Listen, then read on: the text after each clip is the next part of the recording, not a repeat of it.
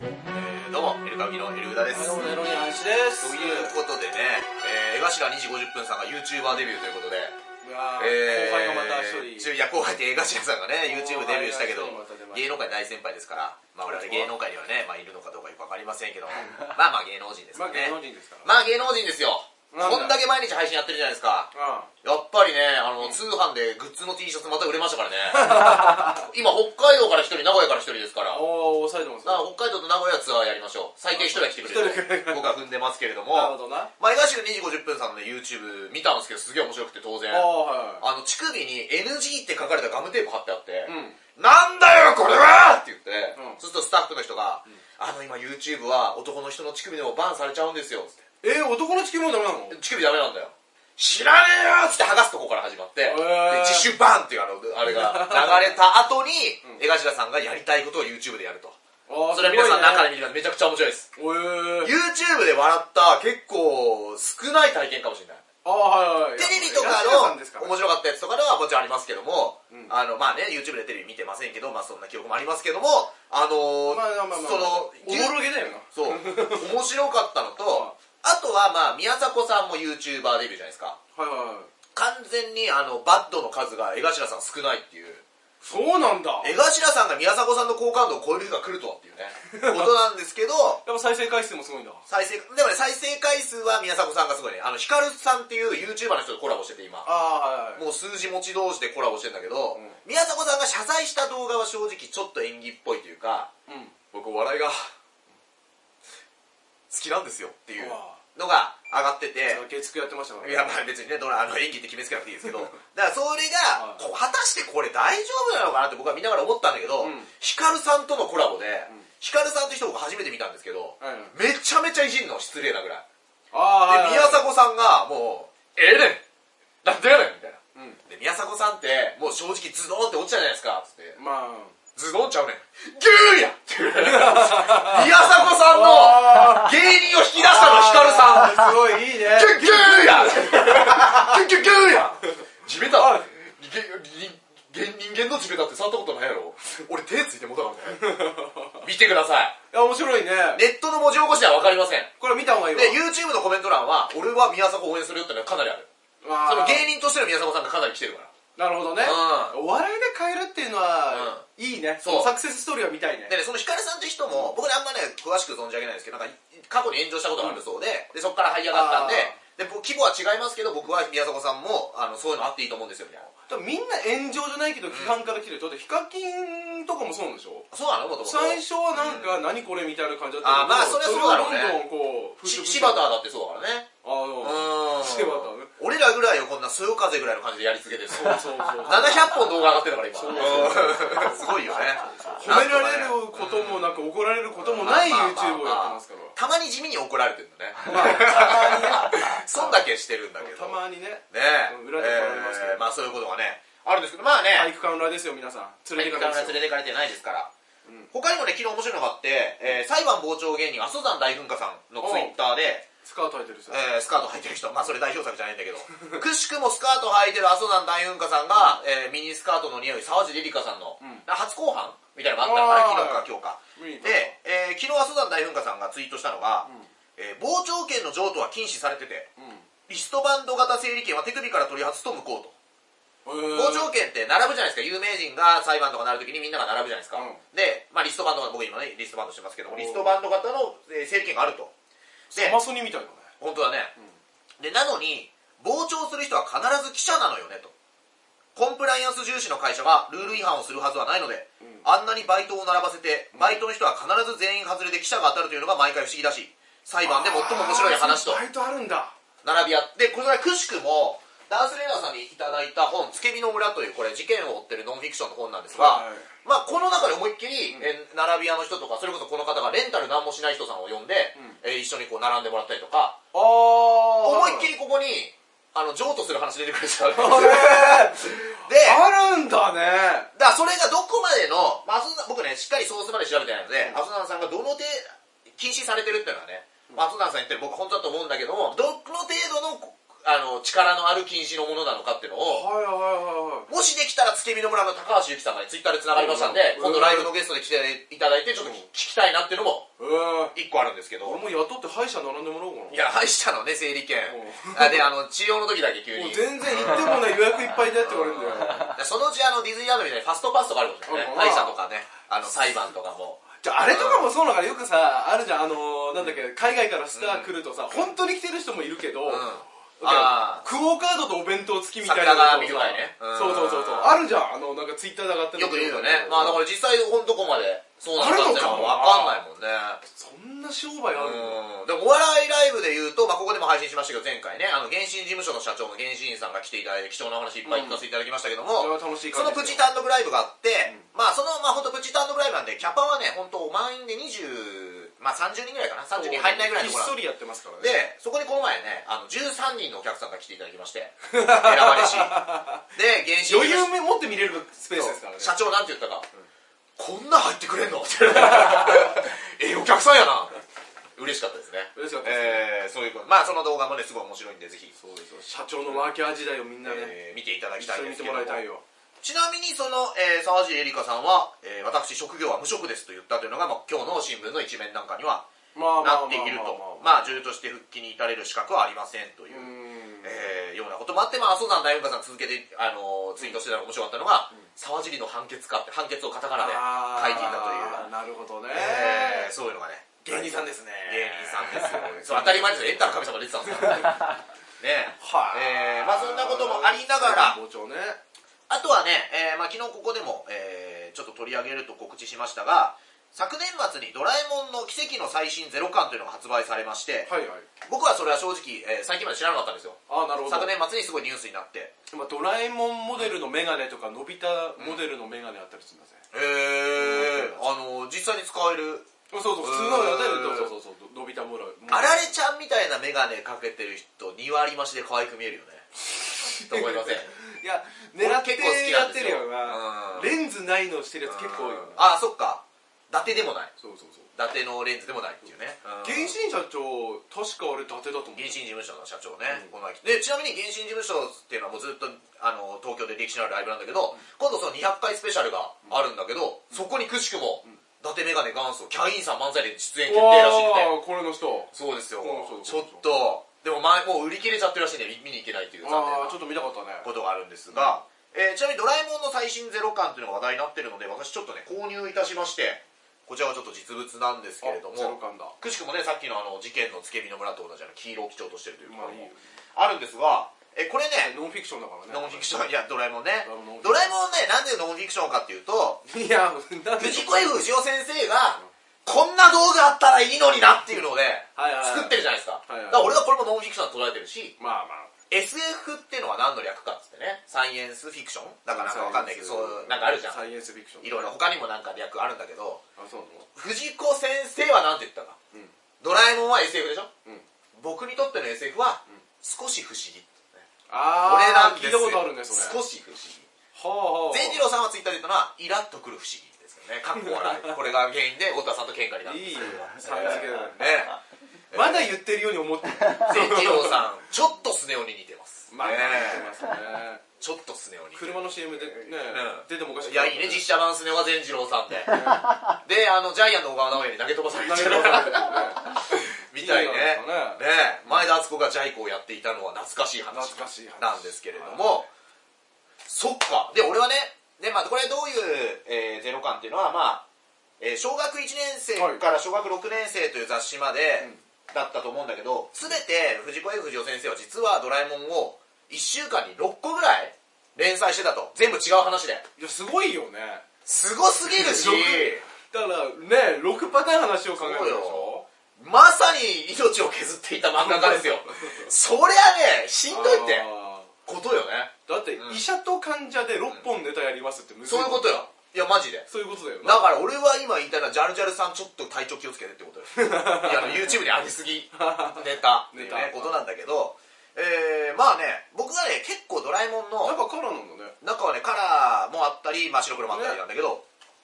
ね中でお見せできないのは残念ですが、えーまあこれのねいろんな媒体に載った第1話週なんですよ、んでで僕知らなかったんだけど、まあ、有名なんでしょクリスティーヌ、えージャイコジャイアンの妹のクリスティーネコだクリスティーヌ子ジャイコと、えージャイコ後に漫画家を目指して漫画家になる方と、しえーのびのび太がうん結婚しているという未来がすでにあって、そうそうそうそうでそれを食い止めるために孫の孫のせわし君が引き出しの中からタイムスリップしてやってきたっていうそうそうそう話なんだよね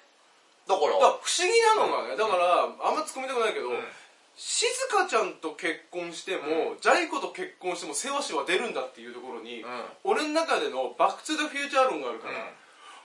マーティンが手消えるわけよはいはいは多い分今あの深町君頑張って俺の手消消してると思うんだけうど、ん多分いやいやいや過去で消えてると思うんだけ消どえてないですよねうんこれはちょっと不思議だなっていうのは大人になってから思うけどこの中にね確か出てきたと思うんだけどその話出てくる のいやそのうんあのなんかですなんか未来は、えっ、とねなんとか辻褄があってどうにかなるようになってるみたいな話がねあこれだ世界線かちょっとこれじゃこれだったか最近たまたま見た「サマータイムマシンブルース」って映画のどっちかに 出てくる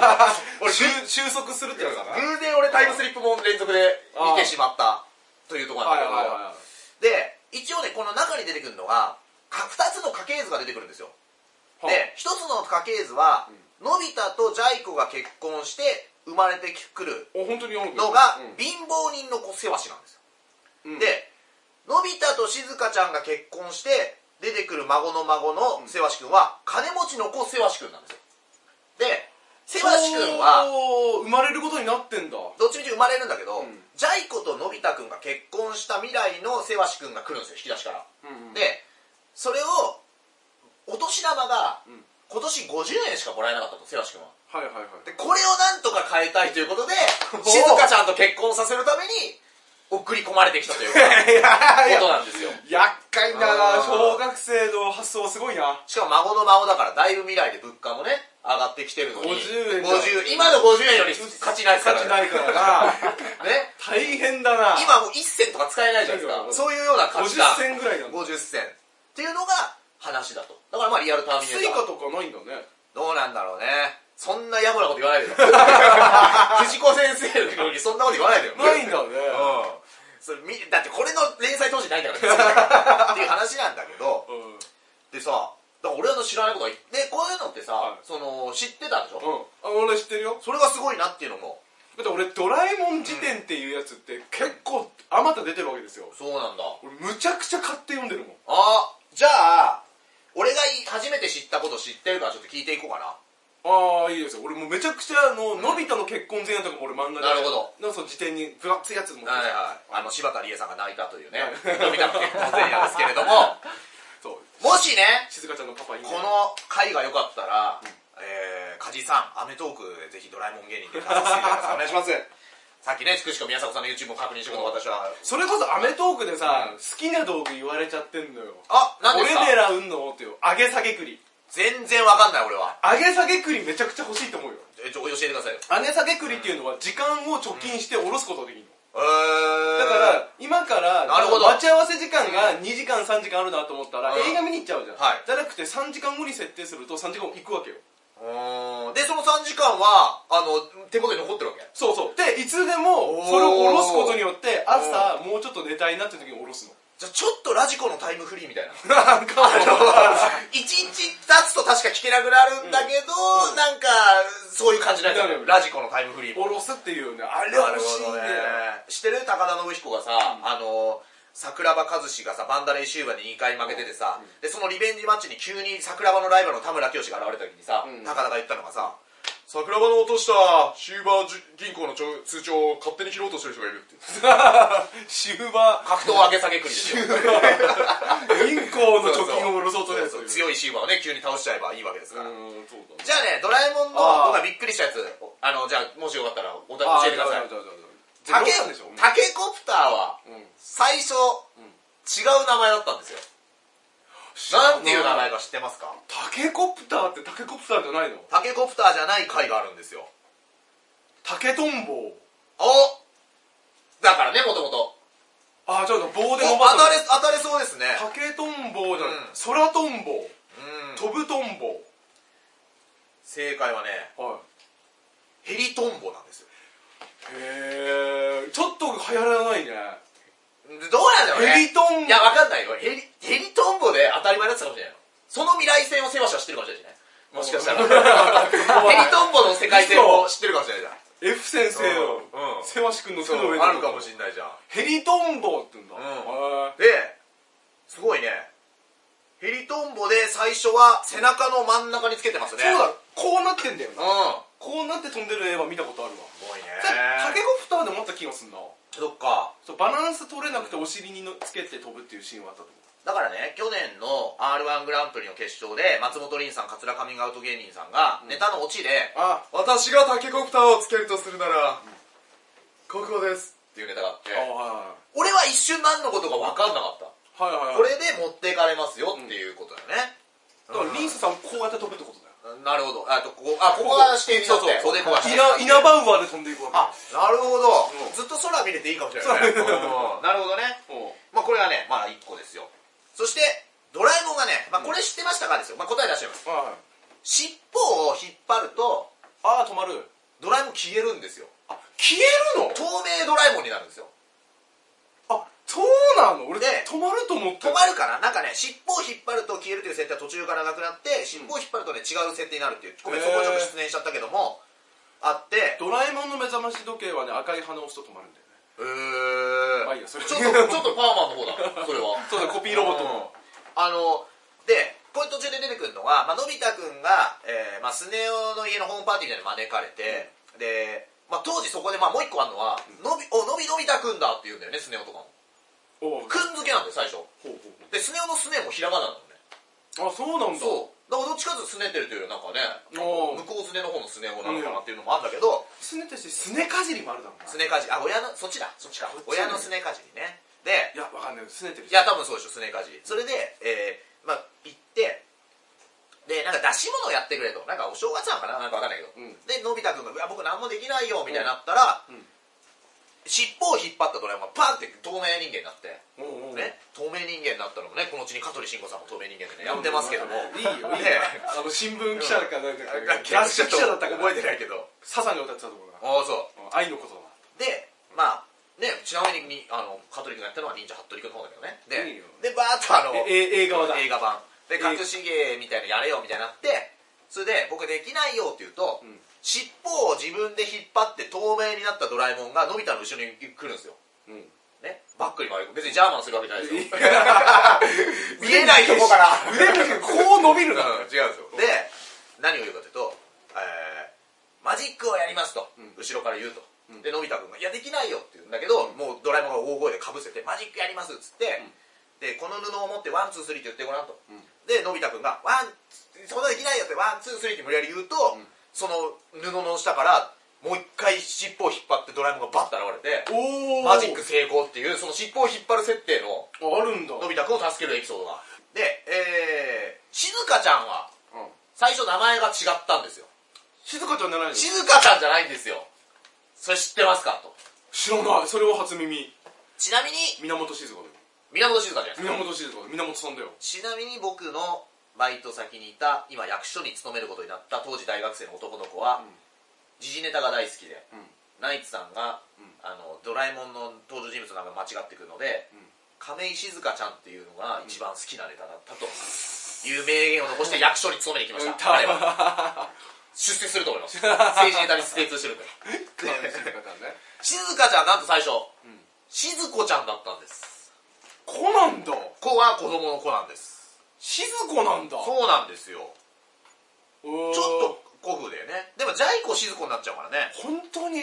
F 先生の好きだった女の子の名前使ったのかもなんかそういうのもあんのかなななんでか静香ちゃんのモデルってそうでしょあそう自なの分が小学校だった時に好きだった女の子をモデルにしてるって、へえでのび太は自分だから、うんめっちゃ風呂覗きたかったんだこの人って思っいてやまあねいやそういうことだよそういうことだからよ、うん覗いてたのかま懺悔の気持あちで書いてだからた、人間のいわゆるなんすか煩悩の部分をこう出していく漫画なんだねだと思うんだからドラえもんねその瀬戸内寂聴みたいなまあまあなんまあかしねえよ感じもありますけれどもだからあの小林よしのりとかさんもそうでしょ、お坊ちゃまくんっていうのは自分がもしもお金持ちだったらこんなことしてやるでお坊ちゃまなるほどくんねとかって結構やっぱりそういおうもちゃばで夢を叶えてゴーマニズム宣言に行くと行飛びくという立っていくからね ゴーマニズム宣言からの AKB ファンみたいな AKB 急にい AKB ろんなのがね、あるんですけどえー、そしてね、まあ、これはね、まあ、知ってる知らないじゃなくて驚き最初のね予告、まあ、いろんな予告がもちろん何パターンもあるんだけど、うんちょっとびっくりしたのが予告のね上の方に書いてるのが「まあ、梅干し殿下」っていう漫画が終わってでその次に藤子先生が送る愉快漫画が、えー正月号から新連載っうんていうのなんだけど、キャッチコピーで、うん日本中が笑いの渦になる漫画っていうのが書いててギャグ漫画だそのさ風呂敷の広げ方って結構すごいなって思 った。いやまあ m 1だってね何千組から勝ち抜いた8組のうんキャッチコピー、シャキーン身長160何センチみたいな、うんなんかああいう極力隠していくわけじゃないですかそうだね面白い最初にね日本中が笑いの渦になる漫画って出すだからあれだよね俺らの漫画が一番面白いからって言ってるようなもんだよなただまあ編集が書いたのかまうんあちょっとそこはでもギャグマまあでもねドラえもんのあのー絵の感じとか見ればギャグ漫画だもんまあなそうだね完全にギャグ漫画やっぱバランスいいのがさ、まあ、ドラミちゃん初登場の回もこれ収録されてんだけど、うんドラミちゃんってその1万馬力を持ってて喧嘩最強えなんですよええだからドラえもんとちょっと言い争いになるともうバカーンってなって、うんこのなんかバカ力みたいなえうんで機械音痴なんですよドラミちゃんえ機械音痴なんなんだか間違った道具出すんですよ常にっていええうのがまあこれええ設定なんだそでれもねそう言われたらそんな気もするわけそうだったようなでもねどっちかというとドラえもんが故障したりなんだりあーした時に来そうだてそうそれでドラミちゃんがケアするっていうなんだけどドジするみたいなの俺あった気すんだよええなんかこれを読んでて思ったんだけどだからしっかり者の妹ってイメージだななんだけど常にこう人間味をこう全てに持たせてるこう感情移入のさせ方まあくしくも「ターミネーター」最新作でねあのシュワルツェネッカーがちょっと笑顔を覚えるシーンもねあるって いう、まあ、そういうのもあるんだけどいいよこれね予告でうん引き出しからもう何かが出て、うんひらあの二文字で「出た!」っていう表記だけでのび太が逃げてるのあが第1話の予告なんですよあはいはいはいああなってるでね一応その後に「ドラえもん誕生秘話」っていう誕生、ドラえもん誕生っていう漫画が載ってて、まあ、藤子不二雄先生がうんすごい悩むシーンがあるんだけどはいはいはいそこにね、うんこの「出た」って主人公が決まってないで予告されてるって初めてだなっつって悩んでいくところがあってええこれが実話だとしたら決まってなかったんだじゃあそういうことだよねで有名な話なのかもしれないけど、うん藤子 F 不二雄先生が家で悩んでて、うんでそこにまあ猫がうん迷い込んできて猫あやしてたら、うわもう深夜3時になっちゃったもう時間なくなっちゃったみたいになって、うんでその後に娘さんかなあおもちゃを蹴蹴飛ばしちゃったと、ポロンちゃんという、そそのの赤ちゃんの形したそう丸いねだるまみたいなそうなんですよ雪だるまかみたいな感じのねそのポロンちゃんとそのさっきまで愛してた猫を足したのがドドララええもんもんと一応ここそうだね一応なっての、るでもなんか実際はなんかちょっと違うっていうのは聞いたことある説ある説は聞いたことあうるんでもまあいい話だよねうんこれはアニメにもなってるしねじゃあもしかしたら藤子 F 不二雄先生も写真撮る時だけベレー帽かぶったっていう説もあるまああるかもなうん手塚先キ生ャラの的中でな絶対そうでしょ俺は時はその一員やっていうね一年やというのうんもうそうですねこれが私の発見した 全てあれですゼロ感読んでゼロ感2回読みましたねいやー久々に読んだドラえもんあドラえもんね読まないでしょなかなかまあそうだね子供の頃だよく買ってたけどねなんかね今でも売れ続けてるんでしょなんかねこれがあのやっぱ発売当初めちゃめちゃ売り切れちゃってなんか今は普通に本屋に平積みだったけど、えー発売前から重版がかかるほどの人気で、えー書店でも売り切れが続出しているというだって今なんかそのニュースの流れでしたのだっけ、今でも第1巻とかって毎年かな、あの増刷してるってあ売れるんだだって子供にやっぱ買い与えるものとしてはちょうどいいのかもねアンパンマンのって次いうのはさやっぱり親が知ってるものをあげるよねまあそうだねでしょドラえもん安全だもんなだからいかに煙突町のプペルがすごいかって話よその西野昭弘さん のそういうことなのよ内容わかんない からいや俺も内容わかんないよなんでだよもうそういうことよ子供に読み与えるものとしてはそれが、ああ、えーものすごい売れてるとドラえもんうんいうことでまあこれがね私のドラえもん特集でしたねまあよかったらぜひ面白いんでああなる読んほど、ね、でいただきたいのですがはいはいということでね、えーまあ、このこちらの番組はですね「ハッシュタグいるラジ」というのでツイッターでつぶやいていただくと、はいえー皆さんからの投稿を私たちがちょっと拾っていくというような拾っていくとえーはいおしゃれなことをやってまして、実はですね2日前も、えー昨日ですか昨日私もちょっとツイッターの方でつぶやきました、はい昨日ね一昨日と3日前すごい暖かかったでしょはいはい東京はね19度ぐらいだったよあなんか暖かった暖暖かくかったて僕もジャージで外うろつくぐらい、あの暖かかったんですが昨日になってまた急に冷え込んだじゃないですかはいだから、え2日間暖かい日が続いた次の日、えー急な寒さや冷え込みが厳しい、今日、うん皆さんいかがお過ごしですかと、よかったら「ハッシュタグルラジ」でつぶやいてくださいねと一応つぶやきましてはいなんか来たんですかそれいでやその返答はちょっと一切来てないんですがえねえのかえー長えよフリちょっとフリ長えよ別のあるやつよこせよハッシュタグエルラジでなん、だえーつぶやいていただいたのがちょっと1個ありますのでそちらをですね、えーちょっと読んでいきたいなと思っております、うんえーお二人ははいどれに投票しますかということで、投票はい、マックからんマクドナルドね、ん3種類のご飯バーガーが発売されるというおお見ました知らないねご飯バーガーがご飯バーガーってさご飯でできたバンズあバンズがこう米だあ米パンかそうそれで、えー中の肉を挟んでるやつでこれもともとモスバーガーがうんやってたやつなんだよね、でうんモスバーガーに今もご飯バーガーあったか忘れたけど、まあ、ももっちもちだもっちももっちちもちなのかな焼きおにぎり的な感じなのかなあちょっとそういう感じうんあだったか本な当に米おにぎりみたいなの焼いたやつ焼きおにぎり挟んでんのかあかななるほどなるほいどやご飯バンズだもっちもちだからなだから俺食ったことあるけどちょっと忘れちゃったなモスバーガーで昔うんまあもち米じゃねえかでモスバーガーも、えっと、それにこれに対してはちょっと反応したんだよねおいおいでうちちょの商品あるぞうん、なんだけどなんかいやこれであのご飯バンズがまた認知されるといいですねみたいなちょっとなんかこうなんかなるほどなる協賛ほどの構えというか一応ねご飯照り焼きっていうのとご飯照り焼き照照り焼きバーガーご飯ベーコンレタスーうんベーコンレタスとご飯チキンフィレオあこの3種類で今アンケートを実地しているということですねネトラボさんの方がねあーなるほどどれにしますかえそうだな昔ねあのー料理アニメでうんね、あのー